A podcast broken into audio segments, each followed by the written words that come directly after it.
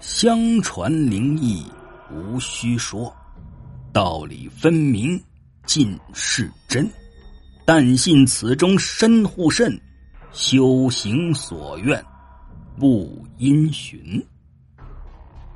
听众朋友，欢迎收听由欧阳飞雪为您讲述那些诡异的民间传说。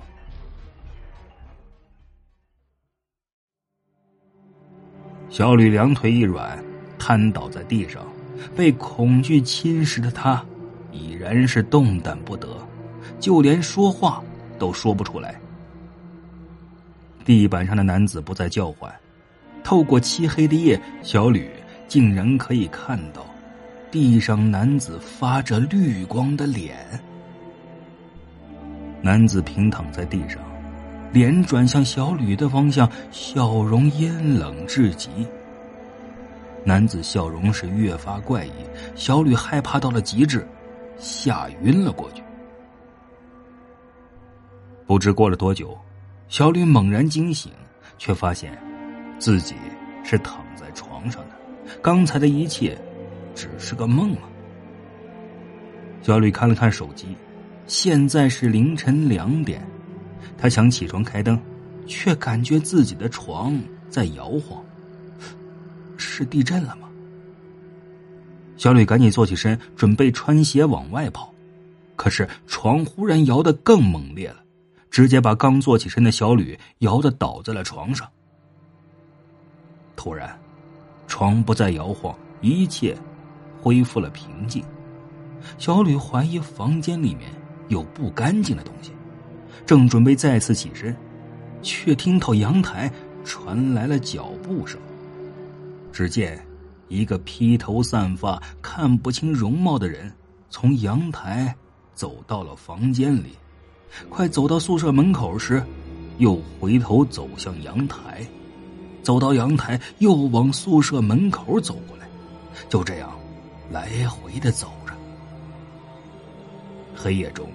小吕根本看不清他的脸，而他似乎也并没有看到小吕。小吕用被子蒙住自己的头，躲在被窝里，拨通了叔叔的电话。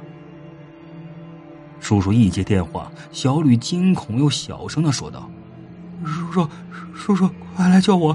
四零七有鬼，有鬼！”电话那头。叔叔说自己马上会来救小吕，叫他不要害怕。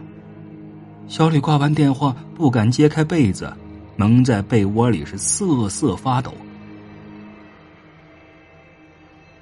他听到房间里已经没有了脚步声，此刻他唯一能听到的是自己的心跳声。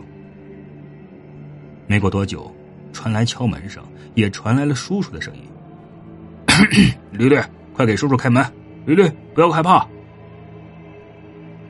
小吕缓缓掀开被子，把头露出来。可是随即就是一声惨叫，打破了寂静的夜。只见一张发绿的脸，正正的对着小吕的脸。小吕一拳向那张恐怖的脸打去，却不料那绿脸伸出双手，硬生生将小吕的手折断了。惨叫再次划破长空，砰的一声巨响，门被人从外面踢开了。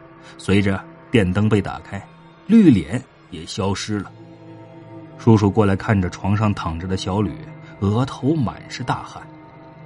叔叔叫醒了他，小吕发现自己的手并没有被折断。他盯着那个发黑的插座看了许久，心想。四零七一定发生过什么。后来，小吕和叔叔都换了工作，他们也知道四零七曾经发生了什么。